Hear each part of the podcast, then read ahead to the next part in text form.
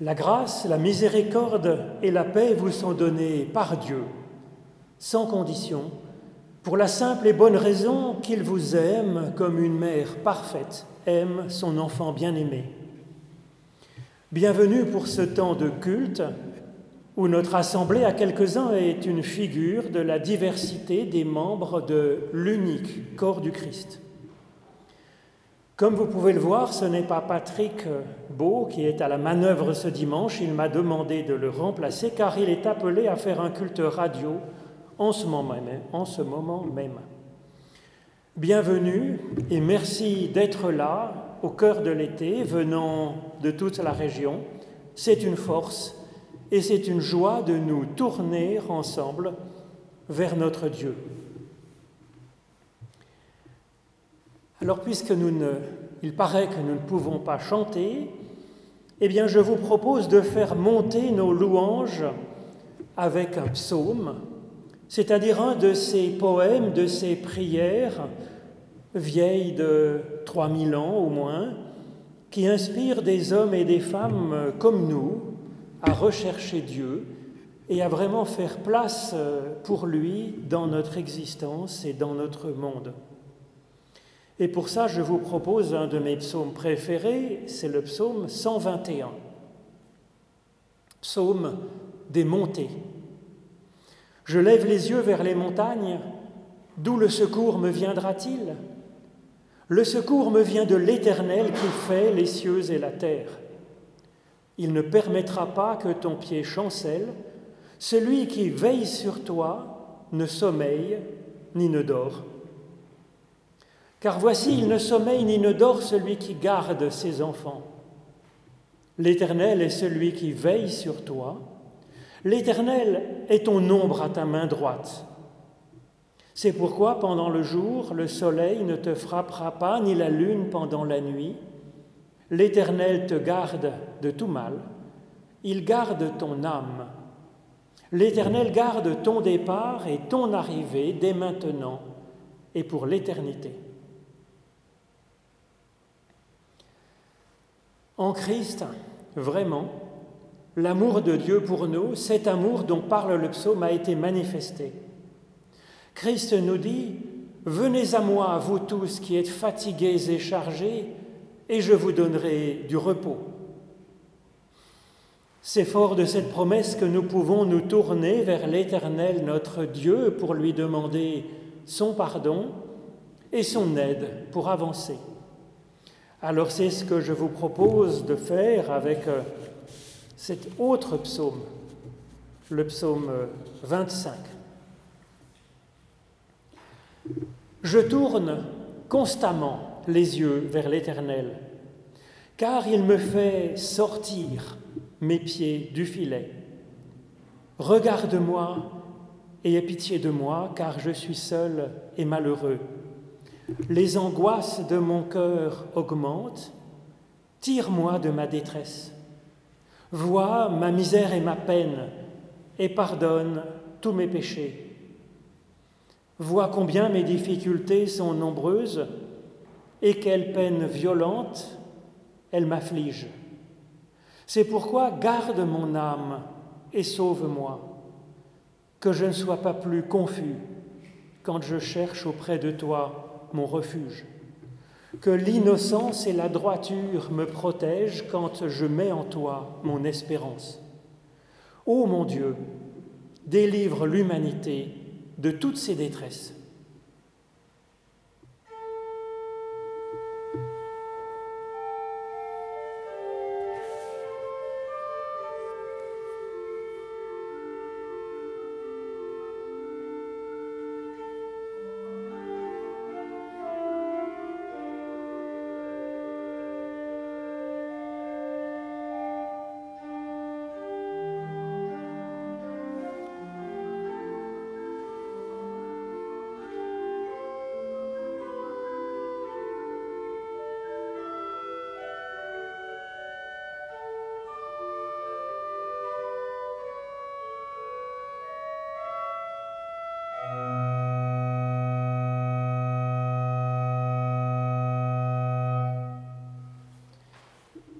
Christ nous a donné la certitude de la bienveillance irréductible de Dieu à notre égard. En effet, Dieu a tellement aimé le monde, ce monde, qu'il a donné son Fils, son unique, afin que quiconque ait confiance par lui ne meure pas, mais qu'il ait la vie éternelle. En Christ, l'Éternel notre Dieu se penche donc vers nous et nous dit, Mon enfant, tes péchés sont déjà pardonnés, ta foi t'a sauvé, avance en paix dans la vie. Nous rendons grâce à Dieu pour cette grâce de Dieu inépuisable. Mon âme, nous dit David, mon âme bénit l'Éternel, que tout ce qui est en moi bénisse ton saint nom. C'est toi qui pardonnes toutes nos fautes, c'est toi qui guéris toutes nos infirmités, c'est toi qui arraches notre vie à la tombe, c'est toi qui nous couronnes de bonté et de miséricorde. C'est pourquoi je bénirai l'Éternel tant que je vivrai, je célébrerai mon Dieu tant que j'existerai. Amen.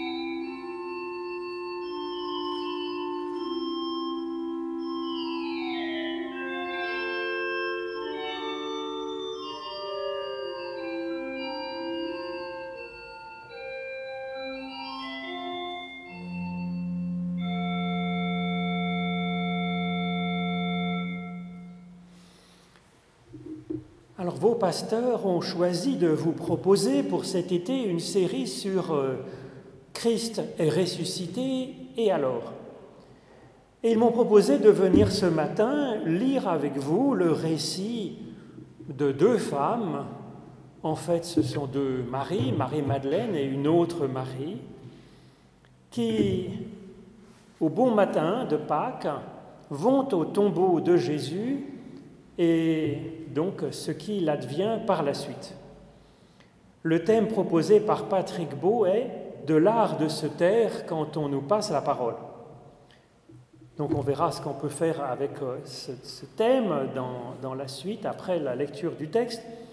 Mais puisque le texte est dans euh, l'Évangile selon Matthieu au chapitre 28, les versets 8 à 20, je vais quand même résumer les épisodes précédents. Donc des femmes ont assisté à la crucifixion de Jésus, alors que la plupart s'étaient courageusement mis à l'abri, en particulier les apôtres. Alors elles, elles sont désespérées de la mort de celui en qui elles plaçaient toute leur espérance. Mais voilà qu'en allant au tombeau le dimanche matin, elles trouvent le tombeau vide et puis un ange qui est assis là gracieusement et qui leur dit que Jésus est ressuscité des morts qu'il les précède en Galilée, que c'est là que ses disciples pourront le voir. Alors c'est à ce point-là que le récit qui nous est proposé pour ce matin commence. Quittant alors vite le tombeau, avec crainte, mais avec grande joie, elles coururent porter la nouvelle à ses disciples. Mais voici que sur le trajet, avant même qu'elles arrivent, Jésus vint à leur rencontre et leur dit, Je vous salue. C'est kairé en grec, c'est-à-dire réjouissez-vous. Elles s'approchèrent de lui et lui saisirent les pieds en se prosternant devant lui. Alors Jésus leur dit, Soyez sans crainte, allez annoncer à mes frères et sœurs qu'ils doivent se rendre en Galilée, c'est là qu'ils me verront. Comme elles étaient en chemin, voici que quelques hommes de la garde vinrent à la ville informer les grands prêtres de tout ce qui était arrivé. Ceux-ci, après s'être assemblés avec les anciens et après avoir tenu conseil, donnèrent aux soldats une bonne somme d'argent avec cette consigne. Vous direz ceci, ces disciples sont venus de nuit et ont dérobé le corps pendant que nous dormions. Et si l'affaire vient aux oreilles du gouverneur, c'est nous qui l'apaiserons pour vous et nous ferons en sorte que vous ne soyez pas inquiétés. Ils prirent l'argent et se conformèrent à la leçon qu'on leur avait apprise. Et puis depuis, ce récit s'est propagé chez les Juifs jusqu'à ce jour. Quant aux onze disciples, ils se rendirent en Galilée, à la montagne où Jésus leur avait ordonné de se rendre. Quand ils le virent, ils se prosternèrent, mais ils eurent des doutes. Jésus s'approcha d'eux et leur adressa ces paroles. Tout pouvoir m'a été donné au ciel et sur la terre. Allez donc et de toutes les nations faites des disciples, les baptisant au nom du Père, du Fils et du Saint-Esprit, leur apprenant à garder tout ce que je vous ai prescrit, et moi je suis avec vous tous les jours jusqu'à la fin des temps. C'est comme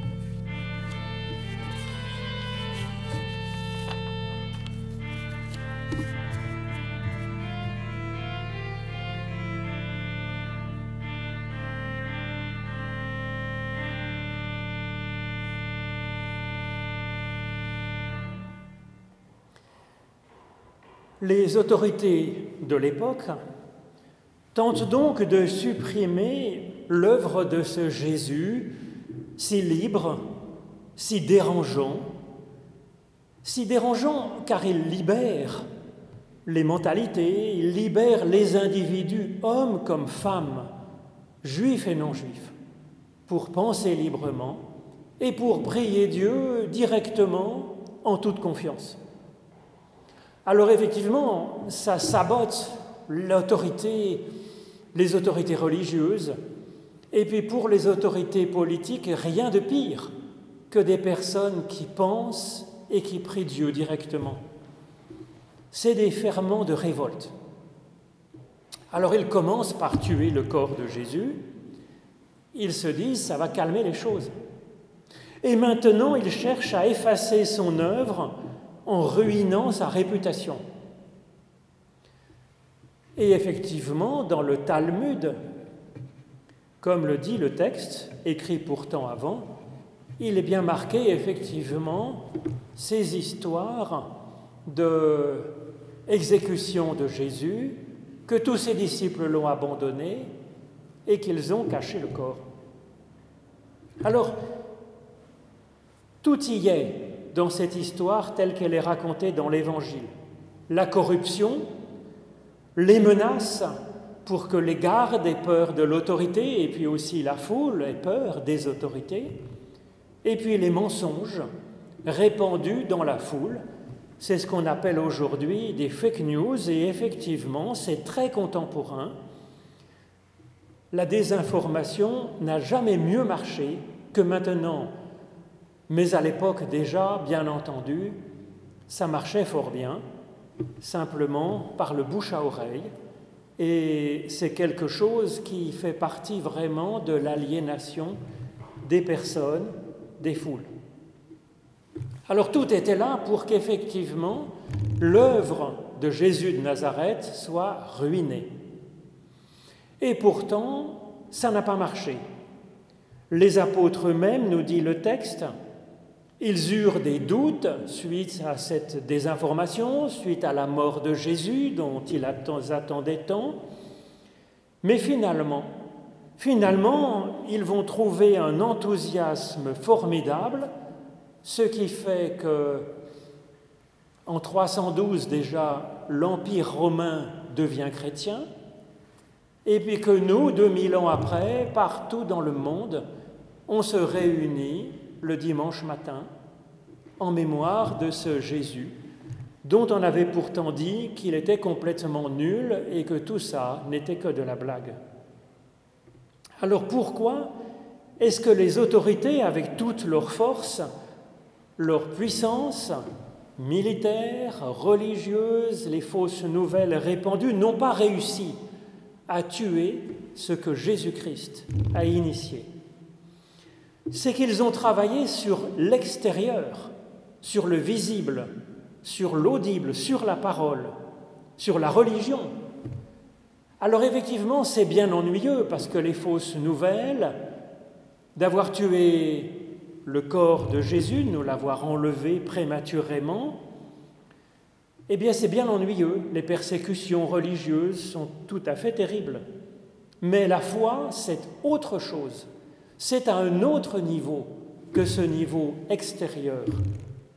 La foi, c'est une vie et c'est une source de vie de l'intérieur de la personne. C'est une relation personnelle avec la source de la vie.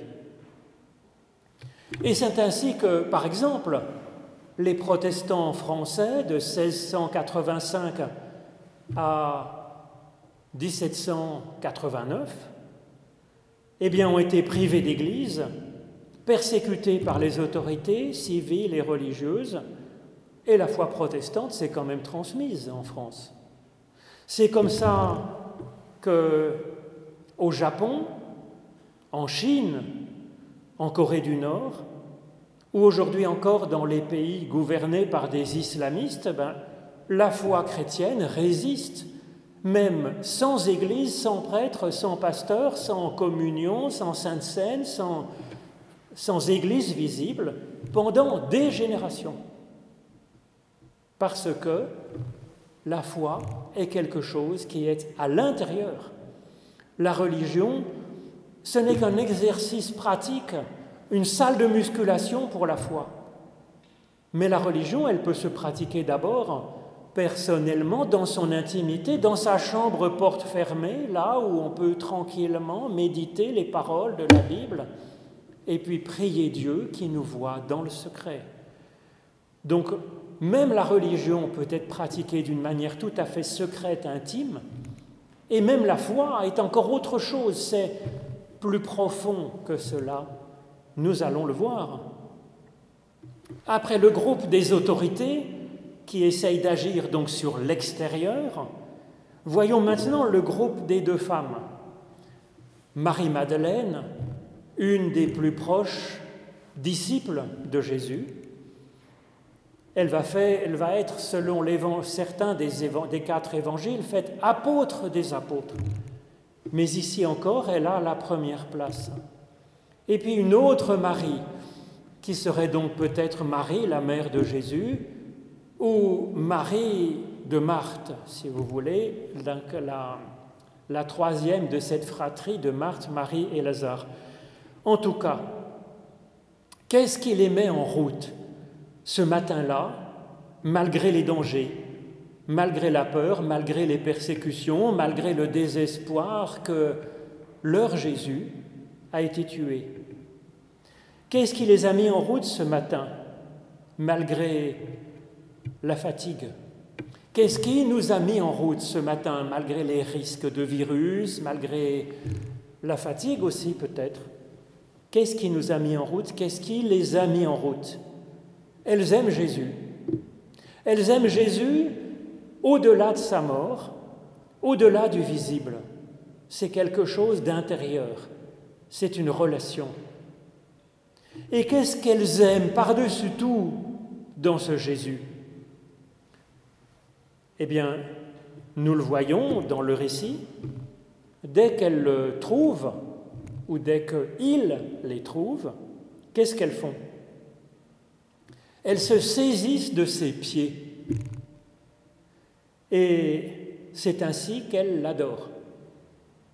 Au lieu de crier leur joie, de chanter des cantiques, au lieu de lui dire bonjour, au lieu de l'interroger sur d'où il vient, qu'est-ce qu'il a fait entre-temps, qu'est-ce qui s'est passé, comment il a fait pour s'en sortir, eh bien, au lieu de lui demander de les bénir elle-même, ou de les enseigner, ou de partager la Sainte Seine, la communion, ou je ne sais quoi.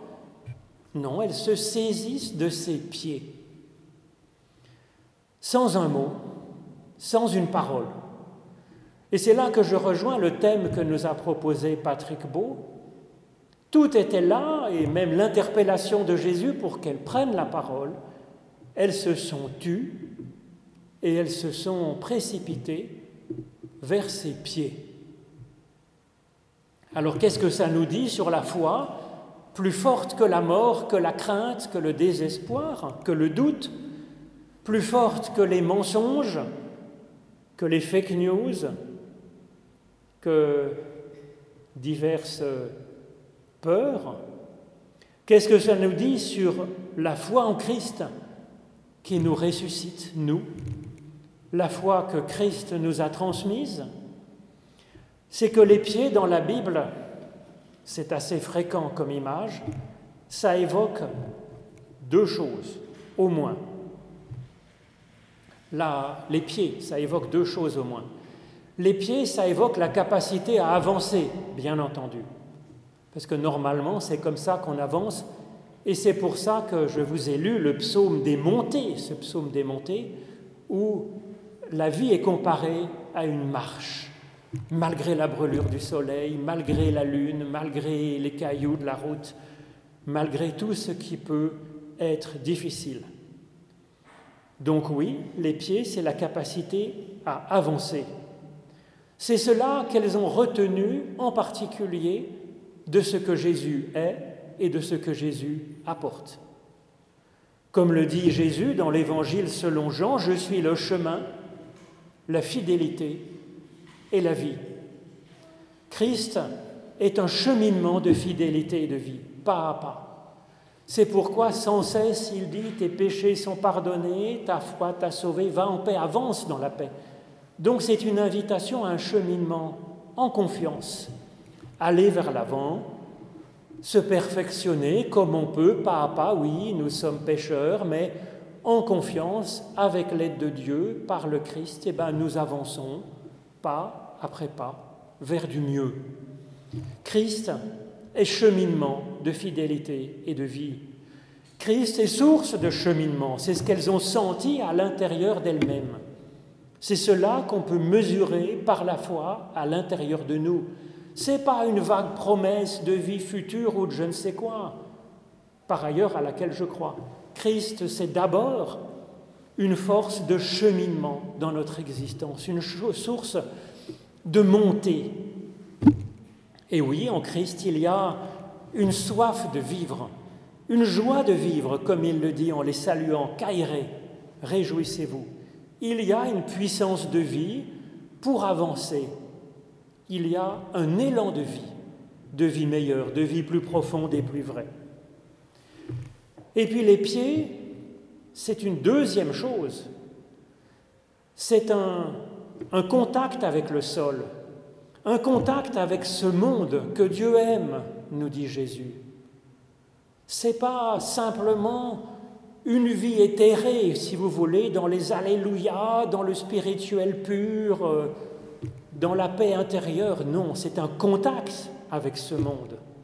Une certaine façon d'être au monde, fidèle, vraie, aimante, apportant de la vie, apportant de la paix, apportant de l'espérance. Et c'est ce que nous dit finalement l'Évangile selon Jean encore dans le début, quand il dit que Christ est la parole de Dieu faite chair. C'est pas simplement une parole de Dieu dans les airs, dans le spirituel ou même dans la pure théologie abstraite. C'est une parole de Dieu qui s'incarne dans la poussière dont est fait le corps de l'humain. Il est un signe visible, un signe, un geste, une présence, une présence au monde de la tendresse de Dieu, de la fidélité de Dieu à toute personne humaine, quelle qu'il soit, même pleine de doutes, nous dit ce texte. La fidélité de Dieu que Christ incarne c'est donc cette façon d'être du Christ que retrouvent les deux maris et qu'elles étreignent et qu'elles adorent. Parce que cette façon d'être du Christ est une dynamique de vie qu'elle retrouve à l'intérieur d'elle-même comme étant encore source de vie. Avant, avec l'ange, elles devaient dire aux autres quelque chose, elles avaient un message à apporter, que tout n'est pas fini. Elles avaient reçu ça comme une intuition, parce que l'ange dans la Bible, c'est pas une sorte de bête à plumes qui pourrait rentrer par ces tout petits vasistas qui sont euh, là dans ce mur de vitrail. C'est l'ange, c'est quelque chose à l'intérieur de nous qui porte un message venant de Dieu. C'est la foi, c'est l'expérience mystique, c'est l'intuition dans la prière. Elles avaient donc reçu ce message que tout n'était pas fini et qu'elles devaient le dire aux autres. Mais après, après, elles trouvent la vie même du Christ, cette façon d'être vivant et d'être source de vie. Elles ne sont plus chargées seulement d'un message, d'appeler les autres à se mettre en chemin, ce qui serait déjà bien. Elles sont elles-mêmes vivantes. Et les autres vont pouvoir le constater qu'elles sont elles-mêmes ressuscitées, vivantes, sources de vie, avec encore un enthousiasme neuf, qu'elles sont rayonnantes, qu'elles incarnent encore cette tendresse que le Christ a manifestée, tendresse de Dieu, qu'elles incarnent encore une source de joie pour les autres, une source de force malgré la peur, malgré le désespoir, malgré le doute. Et donc oui, elles vont mettre en route les autres, elles vont mettre en route les onze apôtres, qui pourtant se prenaient pour les champions du monde des disciples de Jésus, et qui pourtant avaient un train de retard. Elles se mettent en route pour mettre en route les onze apôtres. Elles sont finalement, pour ces onze apôtres, des anges, des messagères, non pas d'un message qui leur est dicté, d'une leçon apprise, comme pour les gardes, non. Elles ont une vie à l'intérieur d'eux-mêmes, une vie communicative qui va être source de vie. Elles sont devenues, dans un sens, christiques. Alors les onze, ils se mettent en route, mais ils doutent, nous dit littéralement le texte grec de cet évangile. Ils nous disent qu'ils doutent tous, les onze. Et pourtant, ils vont découvrir que Christ est avec eux tous les jours jusqu'à la fin du monde. Oui, il est l'Emmanuel, c'est-à-dire Dieu avec nous, comme c'était annoncé au début de cet évangile selon Matthieu que nous avons entendu. Il y a là, dans ce Dieu avec nous, ce Dieu en nous même, ce Dieu présent là où deux ou trois sont réunis au nom du Christ il y a là Dieu avec nous, une relation directe, cœur à cœur avec Dieu, au-delà de la religion, au-delà des paroles, au-delà des mots, au-delà de la présence physique de Jésus dont nous ne pouvons plus bénéficier. C'est la vie de l'Esprit à l'intérieur de chacune et chacun d'entre nous. C'est l'union des personnes dans le corps du Christ, avec chacun sa place comme membre unique et différent des autres, avec cette richesse de cette variété des personnes, des orientations, des choix de vie. Et c'est cette conscience infinie dans ce Dieu qui nous aime, ce Dieu qui est pour nous et qui n'est jamais contre nous.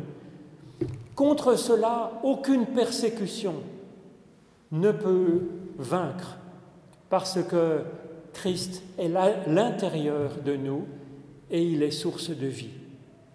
Amen.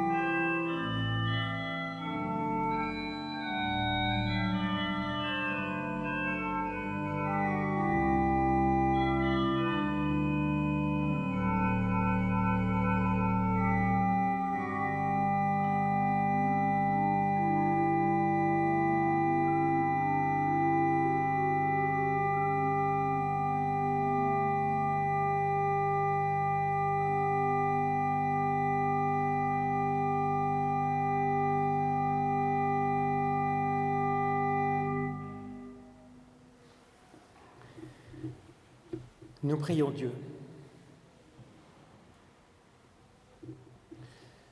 Ô mon Dieu, je ne savais pas qu'il y aurait un encore. J'avais peut-être pensé que plus rien d'important ne me surviendrait dans ma vie. Je me répétais peut-être par habitude avec des gestes dont j'avais perdu le sens. Et puis voici qu'il y a encore quelqu'un qui me découvre et que je découvre. Il y a encore un ami, un frère, une sœur, un enfant, un inconnu qui m'appelle et que je rencontre. Et voici qu'il y a encore une parole de toi à recevoir pour en goûter toute la force, pour en goûter l'espérance qui jaillit à l'intérieur de moi et la beauté inouïe. Et puis il y a encore tout cela que je peux aimer, que je peux accompagner, que je peux servir. Et puis il y a encore les plus petits d'entre nos frères et sœurs dont je suis parfois, avec lesquels je puis combattre sans relâche pour plus de justice, de paix, d'espérance, de foi et d'amour.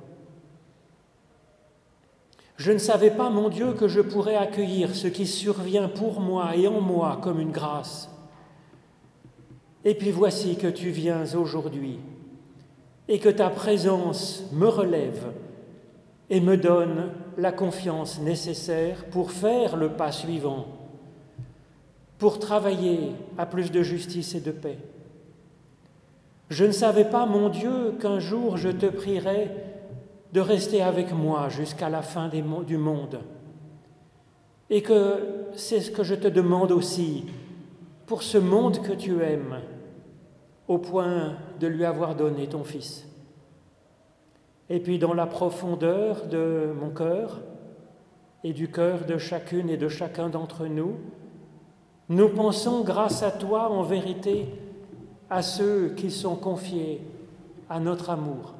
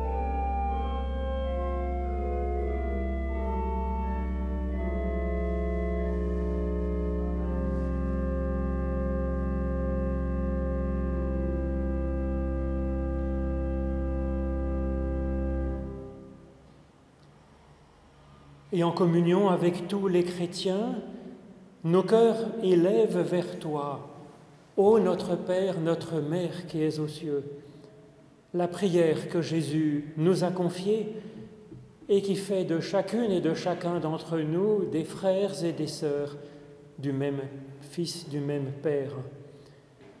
Notre Père qui es aux cieux, que ton nom soit sanctifié, que ton règne vienne que ta volonté soit faite sur la terre comme au ciel.